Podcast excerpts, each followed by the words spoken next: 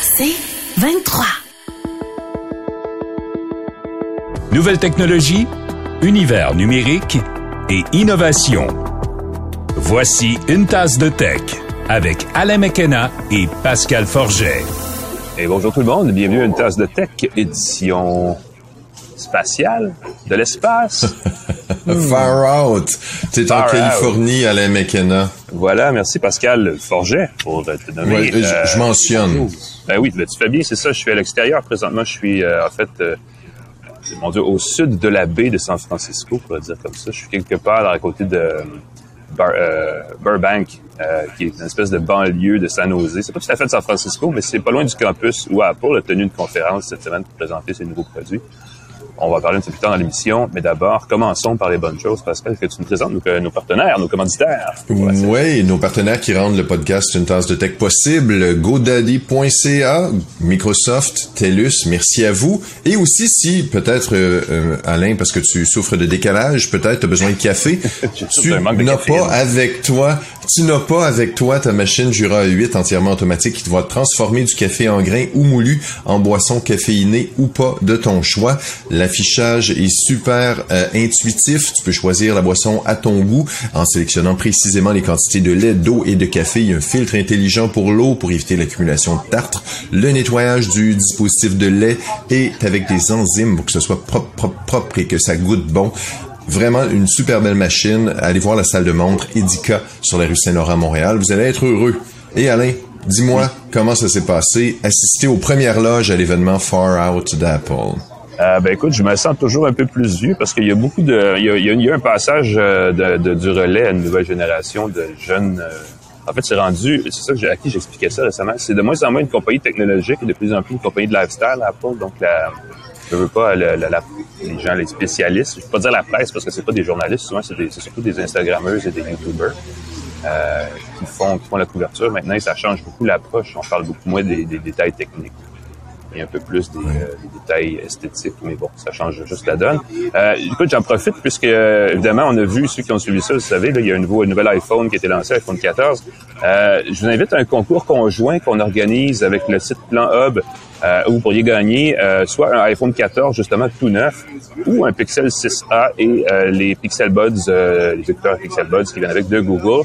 Euh, le concours a lieu du 7 septembre au 23 octobre, donc ça commence, euh, ça a commencé en fait cette semaine. Vous pouvez aller vous abonner sur euh, le site planhub.ca barre oblique euh, alerte-internet. On va mettre l'adresse dans la description de notre balado, là, que ce soit sur les plateformes balado, sur notre page YouTube, notre page Facebook. On vous invite à vous abonner à notre compte YouTube, à, suivre notre page Facebook, et vous pouvez vous abonner au concours sur le site Planhub. On va croiser tout ça et on va faire un tirage à la fin à la fin octobre là, parmi les, les noms qu'on aura qu'on aura trouvés. Euh, vous pourriez venir euh, nous rejoindre euh, et nous écouter à même votre nouvel appareil mobile, euh, que ce soit Android ou iOS. Tu vois, on est agnostique, hein, on n'a pas de préférence. On y va avec la totale. On parle Euh, des deux, on parle des deux. Puis ben, comme c'est le nouveau, le nouvel iPhone, les gens peuvent le gagner, c'est super chouette. Euh, tu vas aussi nous parler de l'actualité techno de la semaine qui est présentée par l'infolettre Info Bref, à laquelle tu contribues avec euh, des critiques de produits, c'est très chouette. Euh, c'est directement dans ta boîte de courriel deux fois par jour, infobref.com. Parce que là, je, je sais, je- je- je- j'ai présenté ça à ta place, Alain, puisque je sais que les gens veulent qu'on parle des nouveaux produits qui ont été annoncés. On a me voles, euh, tu me voles mon élan. Je te vole les élans de la bouche. Euh, j'ai vu hier, on a eu une annonce comme quoi tu es en Californie, tu as peut-être raté ça, mais on va faire des essais de taxis volants au Québec dès l'an prochain. En 2023, je trouve ça complètement délirant. Ça fait des années qu'on en parle. C'est l'entreprise québécoise V-Ports qui prévoit faire des vols d'essais de taxis volants au Québec dès l'an prochain. On parle, j'ai beaucoup aimé ça, on parle de mobilité aérienne avancée. Ouais. Mobilité aérienne avancée, des appareils à décollage et atterrissage vertical électrique. Grosso modo des gros drones avec plusieurs hélices. Euh, L'entreprise a aussi annoncé qu'on allait euh, travailler à la mise en place de corridors aériens entre le Québec et les États-Unis. Et ça, c'est super important parce que c'est bien beau avoir des drones, des appareils volants, mais il faut pouvoir les utiliser de façon sécuritaire, éviter les zones euh, populeuses, éviter les zones euh, où c'est dangereux. On veut déterminer des couloirs aériens. On veut éviter d'entrer dans des d'autres appareils, d'autres aéronefs. Mm-hmm. euh, on veut pas entrer dans des hélicoptères ou des avions qui peuvent passer ici. Et ce qui est le fun, c'est que ces couloirs de ces couloirs aériens pour les aéronefs vont pouvoir être utilisés par d'autres entreprises qui vont pouvoir tester leurs appareils. Euh, la compagnie a, a, mentionné qu'il y avait 350 compagnies qui travaillent en ce moment sur des EVTOL, des appareils à décollage et atterrissage vertical électrique dans le monde, qu'il y a 600 prototypes. C'est le EVTO, EVTOL. Euh, il y a 600 prototypes de drones volants qui sont en développement en ce moment dans le monde. Fait que je trouve ça très très drôle de voir qu'on en a parlé pendant des années des taxis volants, mais ça pourrait décoller c'est le cas de le dire très, très, très rapidement. C'est une annonce qui a été faite dans le cadre de la Semaine internationale de l'aérospatiale à Montréal.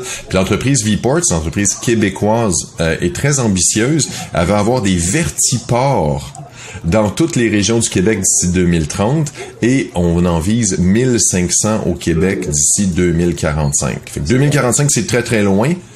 Mais je trouve ça fascinant qu'on soit déjà là-dessus. ça va d'abord servir, ceux qui pensent tout de prendre de taxi volant, ça va d'abord servir au transport de marchandises et d'équipements médicaux. Peut-être que ce sera la démonstration a déjà été faite que c'était viable dans ce contexte-là.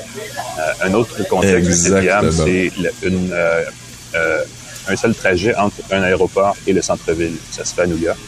Ah, avec des hélicoptères, on pourrait le faire à Montréal aussi. En ouais, avec des trucs électriques. D'abord avec des pilotes. À un moment donné, plus de pilotes. Bien de voir. Exact. euh, écoute, étant donné que je suis ici, j'ai trouvé une petite actualité. J'ai croisé hier Tim ah, oui. qui est le PDG d'Apple et qui euh, a euh, réagi. Tu sais, on en parlait euh, il y a, je pense, la semaine dernière, en fait, la, la question des messages, des bulles bleues et des bulles vertes.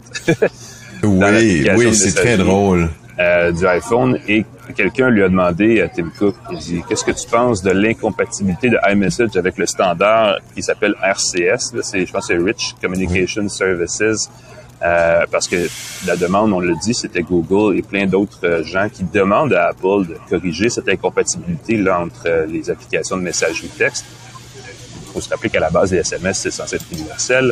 Euh, et Tim Cook a dit, tout simplement et très laconiquement, en fait, ben écoutez, vous avez juste acheté un iPhone à votre mère si c'est ça qui vous embête, les bulles vertes.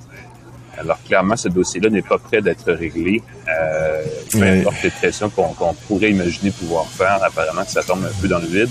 Euh, c'est il y a différents, il y a différents points de, de friction par rapport à ça chez Apple et le principal, on en parlais un petit peu l'autre jour, puis euh, c'est quand même assez documenté, c'est qu'il y a des gens, évidemment, à la direction d'Apple, vous aurez compris que Tim Cook en fait certainement partie, qui euh, ne veulent pas justement ouvrir ces, ces outils-là parce que c'est un différenciateur, effectivement, qui permet d'attirer une certaine clientèle.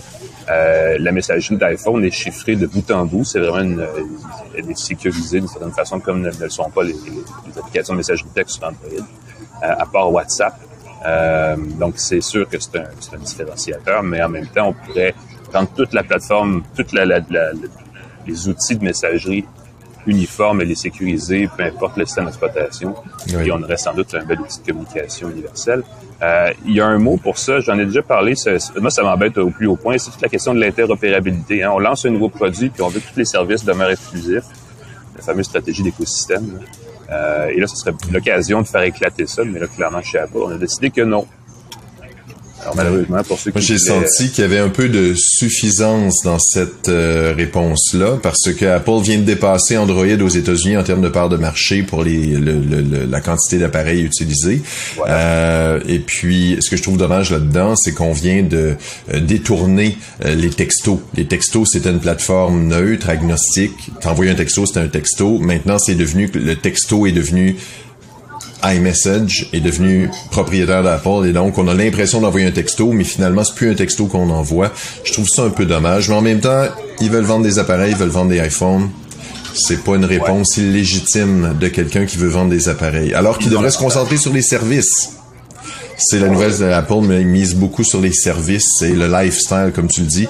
Pourquoi pas donner le goût aux gens de passer parce que le service est meilleur et pas parce qu'il est exclusif. Rappelons-nous qu'Apple a quand même été sauvé d'un sort pas, fameux quand euh, Microsoft a décidé d'ouvrir, de développer Office, les logiciels Office pour macOS oui. à époque. Donc, des fois, il faut savoir aussi rendre, retourner l'ascenseur, n'est-ce pas?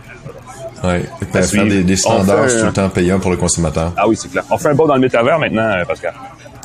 Oui, c'est du contenu français dans le métavers. J'ai trouvé ça très très drôle parce que pendant la pandémie, j'ai écouté un concert de Jean-Michel Jarre qui était dans euh, la cathédrale Notre-Dame virtuelle et j'avais trouvé ça très chouette, très le fun, très euh, je trouvais qu'il y avait une recherche qui était faite là-dedans et euh, j'ai appris que le Centre national du cinéma en France a nommé Jean-Michel Jarre le musicien, cherché sur Spotify, cherché qu'est-ce qu'il a fait, Oxygène entre autres, c'est un classique, je crois de la musique électronique.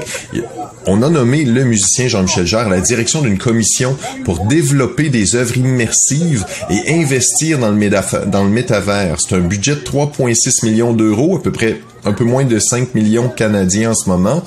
Euh, je trouve ça très particulier. Moi, j'imagine qu'au Québec, on pourrait dire à Robert Lepage, hey, pourrais-tu superviser un fonds euh, de créativité comme ça pour développer du contenu? Parce que c'est bien beau. C'est la France qui a démarré le cinéma avec les frères Lumière. Et là, on se dit pourquoi pas développer la cinématographie, développer, je toujours, euh, j'ai toujours hâte qu'on ait l'œuvre euh, en réalité augmentée, l'œuvre en réalité virtuelle euh, incontournable. Ce qui va faire comme, ok, wow, c'est à ça que ça sert. le killer app en réalité virtuelle. D'ailleurs, c'est très drôle parce qu'il y a Meta qui annonce un événement le 11 octobre. Tu as reçu l'invitation. On va dévoiler la nouvelle stratégie de Meta pour faire un autre parallèle. La vision du métavers et la prochaine ère de Alors, s'il y a plus de France grâce à Jean-Michel Jarre là-dedans, je suis bien content du contenu en français, du contenu francophone. Ça pourrait être très, très chouette.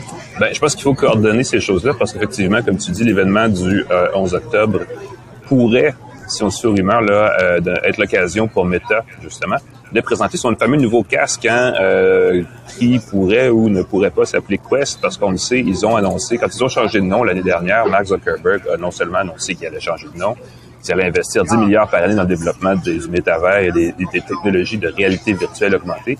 Mais aussi, il a dit, attendez-vous à ce qu'à l'été 2022. Et là, l'été 2022, il y a, en fait, même 11 octobre, c'est passé l'été 2022. Euh, il a dit donc à ce moment-là, on aura la présentation d'un nouveau casque, d'une nouvelle génération de casques qui pourrait ou ne pourrait pas, selon ce qui va être lancé, parce que vous avez été très vague, être un casque de réalité augmentée ou virtuelle. Donc, la différence serait qu'un casque de réalité augmentée, un peu comme les HoloLens chez Microsoft, on peut voir à travers, euh, pour avoir une idée de son environnement. Et là-dessus, on affiche l'information. Euh, c'est pas clair encore. L'invitation aux médias a été lancée. Ça va être une conférence virtuelle. Euh, je sais pas s'ils vont, parce que la dernière fois qu'ils ont fait une conférence virtuelle, mais ils ont présenté une vidéo dans un cinéma en réalité, euh, réalité virtuelle dans Horizon, Horizon Venues, qui est l'application de, de, de, West, euh, dans laquelle on est comme au cinéma virtuellement. Euh, moi, je m'attendais à ce qu'on soit vraiment en réalité virtuelle, une espèce, une espèce de téléprésence, dans le fond, euh, sur place. Mais là, ce coup-ci, peut-être, le verra J'ai pas encore vu l'annonce. L'annonce, c'était euh, une invitation régulière pour un événement, pas dans un événement dans le métavers. J'aurais aimé qu'on nous invite dans le métavers. Mais encore une fois, c'est pas tout de suite. Euh, c'est seulement le 21, le 11. Attends un peu. Ben, c'est euh, quelque part en octobre. Mais il me semble que j'avais, je sais que ça finit par. Le 11 octobre. 11 octobre, voilà. 11 octobre, l'invitation. Voilà. À suivre. On, aura l'occasion d'en parler. De toute façon, il n'y a pas de problème. Euh, merci Pascal. Euh, ça fait le tour des brèves actualités de la semaine. On prend une mini-mini pause et on revient ensuite avec les produits Apple qui ont été présentés ici en Californie cette semaine. Restez avec nous.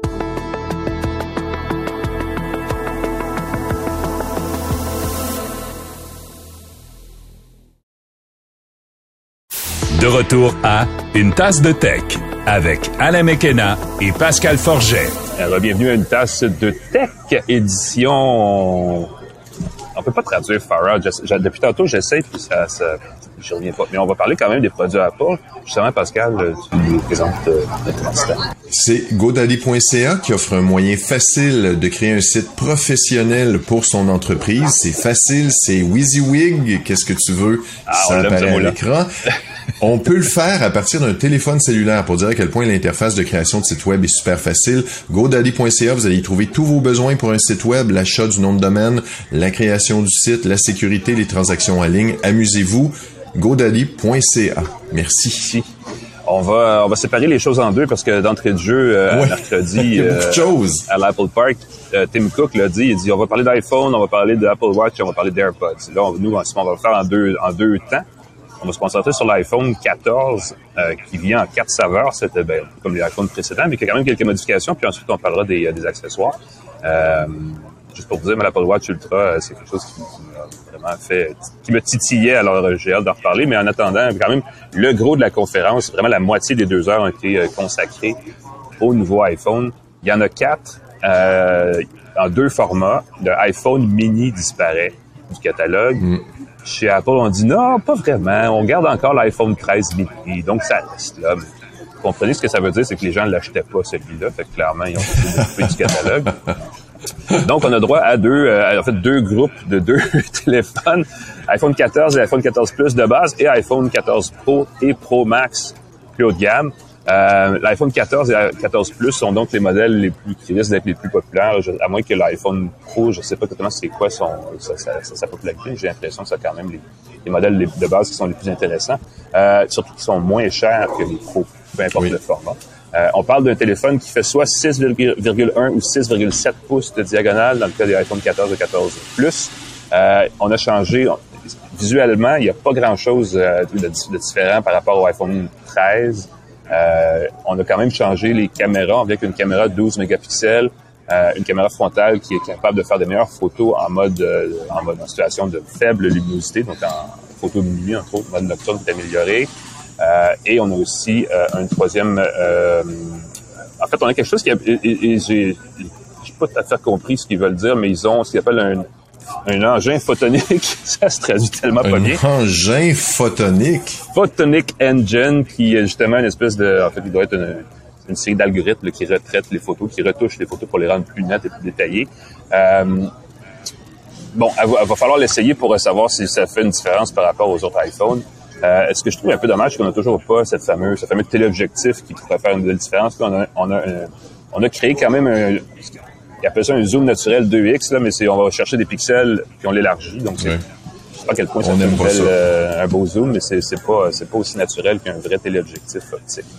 Euh, mais ça, il faudra l'essayer à suivre. Euh, sous le capot, on revient avec euh, le processeur A15 Bionic, là, euh, qui est quand même tout à fait correct en termes de performance, mais surtout, euh, et c'est un peu, pour moi, c'était la grosse nouveauté. Pour, le, le- pour nous, Canadiens, c'est rien parce qu'on ne l'aura pas, mais il y a une version de iPhone 14 qui va être vendue en version sans fente pour carte SIM. Il y aura Oui, que la ça, carte particulier. eSIM.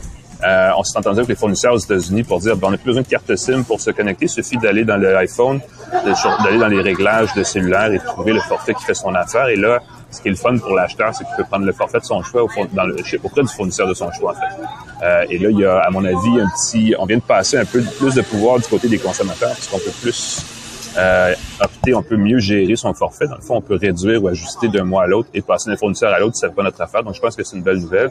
Malheureusement, on ne l'aura pas ici au Canada, mais ça ouvre quand même la porte à quelque chose qui pourrait être un peu plus gros à l'avenir euh, de ce côté-là. Et parlant de connexions euh, différentes, pour le dire comme ça, il y a Oh oui, la ça grosse, c'était euh, grosse la grosse affaire.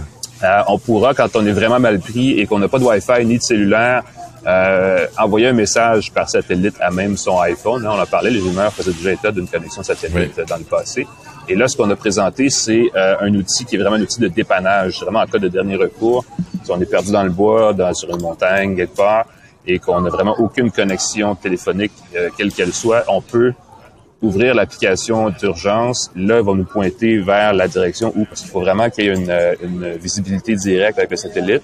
Euh, ce sont des satellites en basse orbite.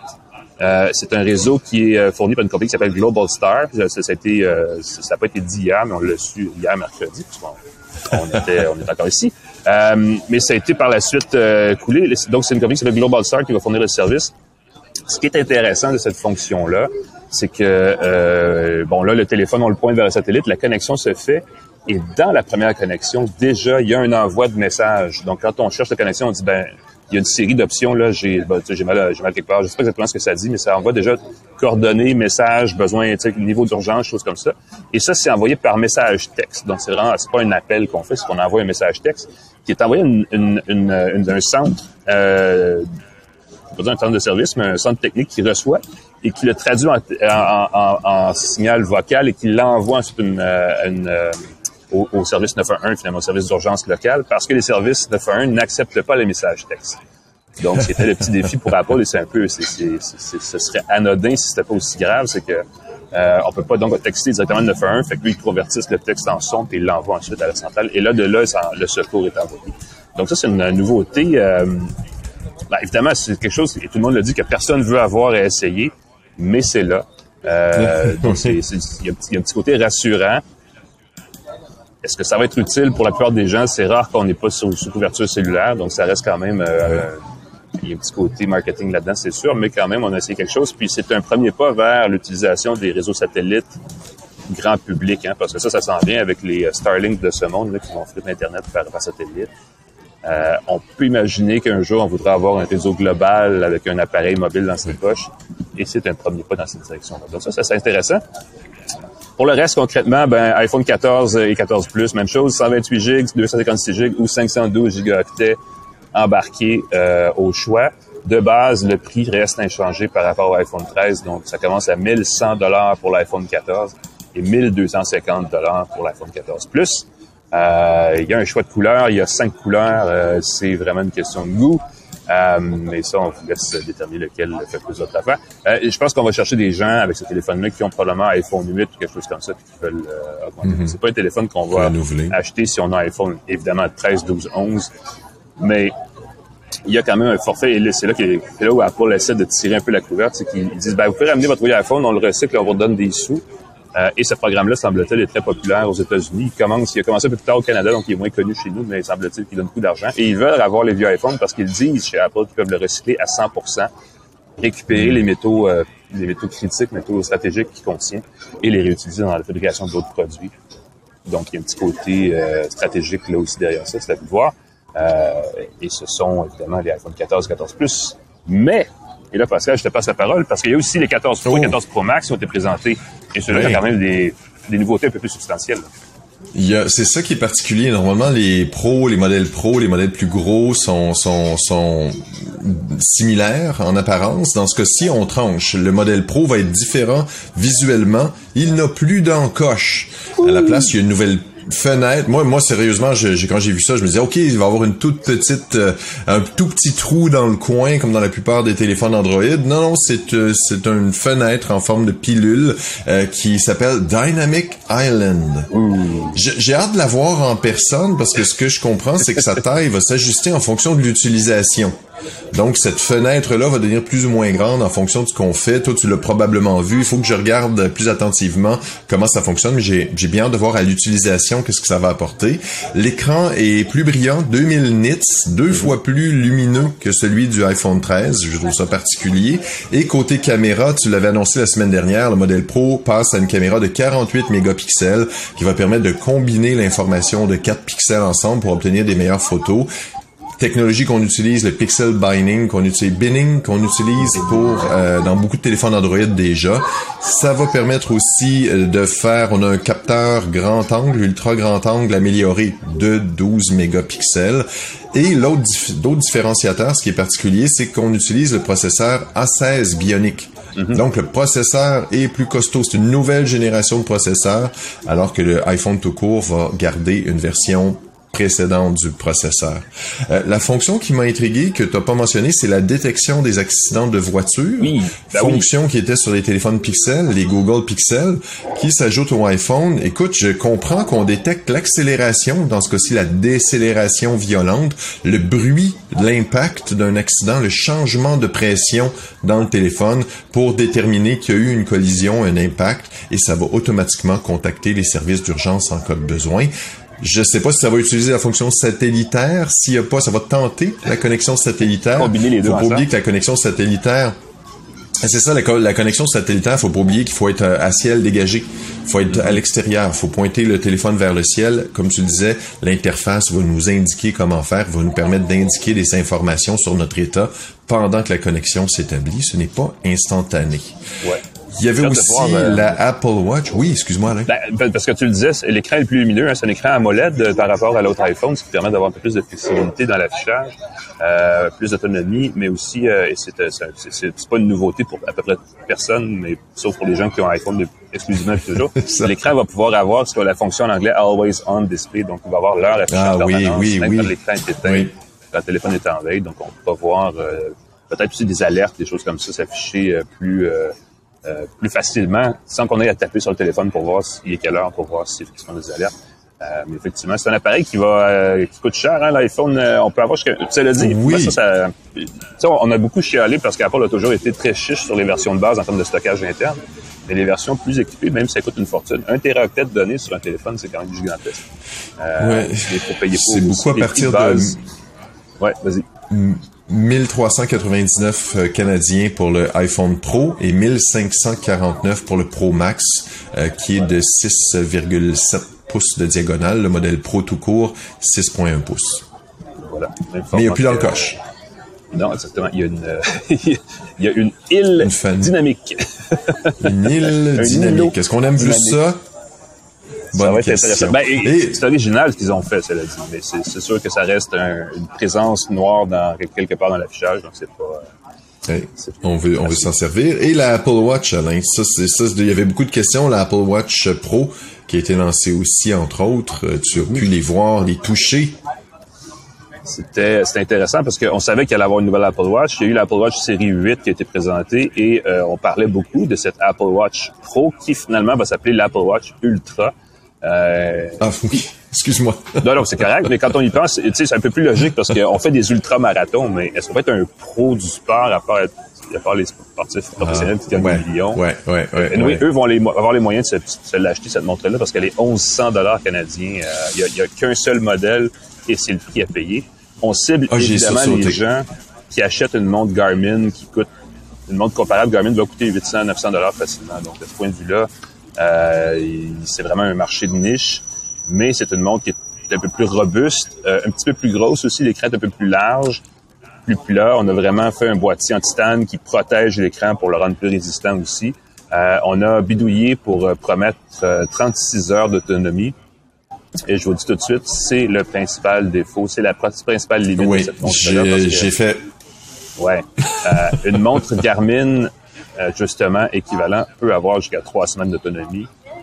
Et, et quand on, pas nécessairement qu'on se perd dans le bois, mais quand on part pour une rando de plusieurs jours, on traîner son, son, son chargeur MagSafe, là, c'est c'est pas toujours C'est commode. pas évident. Puis 36 heures, c'est une journée et quelques, mais si tu, si tu l'utilises à plein régime avec euh, la, la- la connexion Wi-Fi, la, la- la connexion euh, cellulaire, euh, puis après 36 heures, tu fais un ultra-marathon, c'est des fois plus que 24 heures. Tu oublies ton chargeur le matin, euh, Ouais. tu commences ta course, puis t'as as la moitié de l'autonomie, t'es cuit. Là. Ouais, ben, on dit effectivement que ça s'adresse à des gens qui font des événements au quotidien, un triathlon, euh, une séance de plongée, des choses comme ça. Donc, on parle encore aux- à une certaine clientèle qui va pas justement partir longtemps. Euh, il y a des nouveaux bracelets spécifiquement conçus pour avoir l'air d'une montre, justement, montre de plongée, choses comme ça. Écoute, Montre de plongée. Effectivement, il y a des fonctions. Il y a une nouvelle application qui s'appelle Océanic Plus, je crois, qui euh, com- comprend des fonctions pour les gens qui font de la plongée, plongée. On peut aller jusqu'à 100 mètres. Là, la montre est résistante à l'eau jusqu'à 100 mètres selon la norme WR100. Euh, mais il y a aussi une fonction plus légère pour les, les touristes euh, qui euh, sont dans le sud, qui veulent aller faire du, de la plongée, euh, de l'apnée. Ben, il y a une fonction qui va vous indiquer votre profondeur, qui va vous aider à vous diriger comme une espèce de boussole qui va vous aider à retrouver toujours votre chemin. Donc, c'est un petit côté... quand on achète, les gens qui font de la plongée, je parlais avec des gens comme ça euh, hier, les gens qui font de la plongée vont s'acheter un appareil, un, un ordinateur de plongée qui se tient Oui. au bras, qui coûte le même prix qu'une Apple Watch. Donc, ils vont se chercher là, une certaine Exactement. euh, c'est pas, ce qui est pas bête non plus. Euh, donc ça, c'est intéressant. Il y a euh, physiquement la montre a aussi euh, au niveau de de chaque côté, il y a deux, deux, deux, deux petits haut-parleurs pour la rendre plus puissante en termes de son. On peut produire une alarme sonore stridente avec la montre. Euh, je veux pas avoir l'essayer, mais je disais à la blague hier, peut-être que ça fait fuir les ours. Ça, c'est peut-être pas une mauvaise affaire à avoir. euh, mais si on était garé dans le bois, ça peut servir. Il y a un nouveau bouton sur le côté gauche qui s'appelle le bouton d'action, qui, est, qui, reprend, qui, reprend en fait ce qu'on retrouve sur la plupart des montres euh, avec euh, moniteur d'activité physique. C'est une euh, action rapide vers euh, moniteur de course, moniteur de plongée, c'est à régler soi-même, mais effectivement, ça lance l'application de son choix sans avoir à passer par des menus. Euh, ça, c'est assez intéressant. Et euh, il y a euh, aussi, en fait, il y a différentes actions, il y a différentes choses qui sont raffinées pour être plus précises, notamment le capteur GPS utilise des bandes de, de fréquence GPS, donc plus précises que l'Apple Watch précédente, donc pour avoir vraiment une idée de où vous êtes spécifiquement. on peut se repérer plus rapidement et plus précisément avec l'Apple Watch Ultra. Donc vraiment un produit qui va être intéressant d'essayer au minimum. Euh, oh oui. On le sait, et, c'est une autre chose que j'ai dit hier à la blague, c'est que comme les gens qui achètent un Land Rover, qui est un véhicule qui peut grimper des volcans en éruption sans tout en sirotant son petit, son petit espresso, la plupart des gens qui achètent ça, c'est pour l'utiliser sur l'autoroute. Ben, j'imagine qu'il y a beaucoup de gens qui vont acheter une Apple Watch Ultra pour flasher en ville, mais qui ne feront pas nécessairement euh, les activités pour lesquelles elle est conçue. Euh, mais un produit aspirationnel. Un produit aspirationnel. Ah, je vais faire de la plongée. positive, c'est excellent. Je vais euh, oui, oui, mais je vais faire de la plongée sous-marine un jour. Je vais pouvoir me servir de l'Apple Watch comme monde de plongée. Et ça, euh, comme tu dis, c'est des, des, marchés acquis, là, instantanément. Pourquoi t'achèterais un gros truc pas très joli que tu portes que pour faire de la plongée quand tu peux garder à ton poignet le symbole euh, de ton de ton affinité avec Jacques Cousteau? Oh, intéressant. Donc, cette édition-là euh, vient avec connexion cellulaire par défaut. On peut pas avoir une euh, Apple Watch Ultra juste Wi-Fi. Il y a vraiment que toutes des, versions LTE. coûte 1100 dollars, je le disais tantôt. Il y a intégré dans la montre aussi euh, la fonction de détection des collisions automobiles et de chutes sévères, des choses comme ça, comme, comme un peu dans l'iPhone. Ça vient aussi dans l'Apple Watch Series 8. C'est l'Apple Watch plus standard, si on veut, qui, elle, a, reprend le même look que la série 7 euh, ajoute par contre une fonction, on cible vraiment les femmes avec ça, c'est une fonction du suivi euh, du cycle d'ovulation. Euh, il y a déjà le suivi du cycle menstruel. là, on ajoute ça pour les, femmes qui veulent mieux suivre leur évolution de niveau de santé par rapport à ces choses-là. Donc ça, ça va être aussi quelque chose qui va certainement intéresser certaines personnes. mais tout ça ensemble, bref, ce sont les nouveautés présentées du côté de la montre mais il y avait aussi le troisième accessoire qui sont les AirPods Pro. Et là, hein, je sais pas ce que tu en penses, toi. J'ai vu ça. Moi, ça paraît plus comme un, on est en mode rattrapage sur celle-là. Euh, parce qu'on rejoint, dans le fond, ce qui était un peu rendu la norme dans ce genre d'accessoires-là là, chez Les, les AirPods Pro? Oui, exactement. Euh, Écoute, oui, ils ont le, nouvelle puce H2. Non, c'est ça. Écoute, j'ai pas eu l'occasion de regarder beaucoup. Puis comme tu dis, je, je, regarde les caractéristiques. J'ai pas vu quelque chose euh, de particulièrement. Euh, ils ont amélioré, mais j'ai pas vu de, de, de, killer feature qui va me donner envie de vendre mes anciens puis les ajouter. Ben, comme, tu dis, il y a un nouveau processeur H2 qui euh, améliore, semble-t-il, rend. en fait, et là, c'est dur à dire ce que ça veut dire, mais on dit que l'insonorisation active est deux fois meilleure que ce qu'elle était avant. Donc, fois deux. Fois deux de quoi? Aucune idée, mais elle est meilleure. Et effectivement, elle est quand même très bonne, effectivement. Euh, on n'a pas dit, parce que je l'ai demandé, on n'a pas dit si on avait changé les haut-parleurs, si les petits haut-parleurs étaient plus gros, plus de meilleure qualité, quoi que ce soit. On dit que le son est amélioré. Évidemment, ça vient avec le son spatial.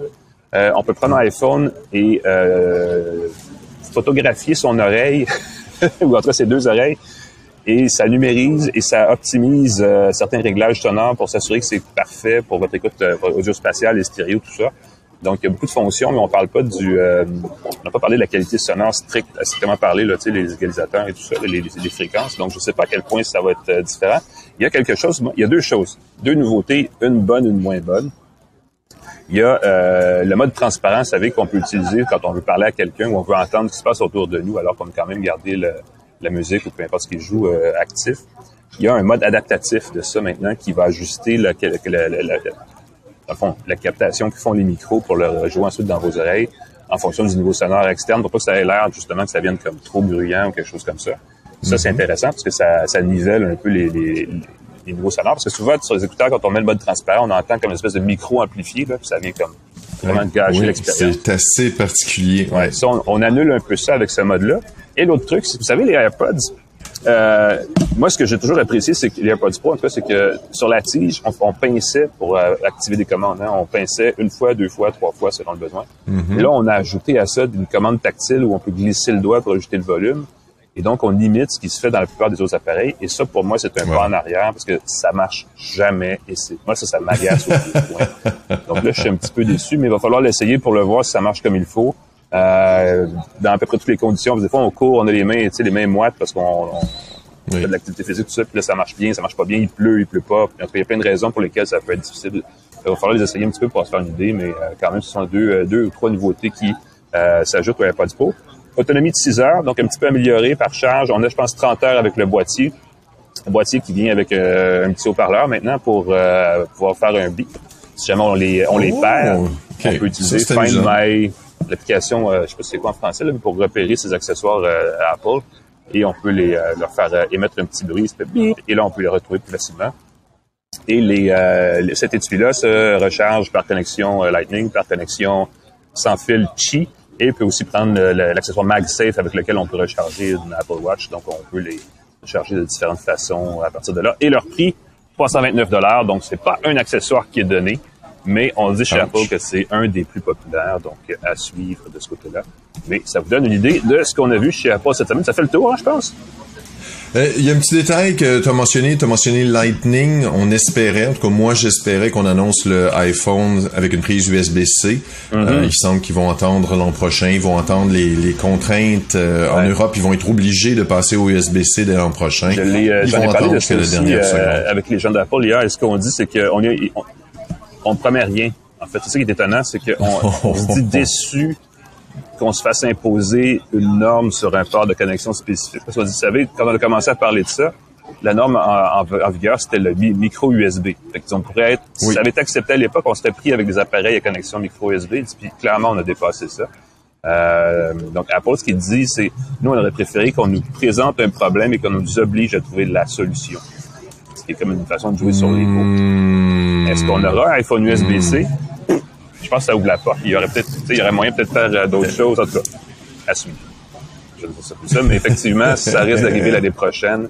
Mais on l'a pas cette année, définitivement. Encore un petit bout de temps pour euh, la connexion Lightning. Euh, et les, nombreux accessoires des qu'on machins. utilise, en fait. Ouais. Eh ben écoute Alain, je te remercie beaucoup. Toi, t'es sur le décalage. Est-ce que ça, ça, ça- tu reviens bientôt à Montréal? Reviens j'ai un vol de nuit, ça va être super plaisant parce que les avions d'Air Canada de nuit n'ont pas de couchette, peu importe. Alors on dort euh, mal assis, tout proche, avec pas d'espace. Euh, hein, on vit une époque euh, très avancée en termes de technologie, mais les avions toujours aussi peu confortables, donc on n'a pas réglé ce problème-là. donc je suis déjà d'avance de mauvaise humeur, mais effectivement, je reviens éminemment. Vais être là à temps, Pascal, pour une tasse de la semaine prochaine. La semaine prochaine. On va avoir du plaisir. On va remercier nos partenaires Microsoft, TELUS et Jura qui rendent le podcast possible. GoDaddy.ca. C23, le groupe Cogeco qui diffuse le podcast partout sur les réseaux Cogeco. 23 stations. Écoutez-les. Bonjour à tous ceux qui nous écoutent, ceux qui s'abonnent à nous sur les différentes plateformes de podcast. On vous salue. Claude Hébert à la mise en onde. Alain McKenna, on peut te lire dans Le Devoir, on peut te lire dans, on peut te lire dans Info Bref un peu partout. Au plaisir de te revoir la semaine prochaine. Ben oui, merci. À la prochaine. Euh, euh, euh, T'as oublié de dire, Pascal, on peut lire Pascal Forget sur pascalforget.com. pascalforget.com. Alors, allez voir ça. N'hésitez pas à venir nous voir sur notre page YouTube, page Facebook. On a un concours avec le site planhub.ca. Allez voir ça. On a la- dans notre description, on a le lien. Pour le reste, on vous souhaite une bonne semaine, effectivement. Et on se voit la semaine prochaine. Salut tout le monde! Bye bye.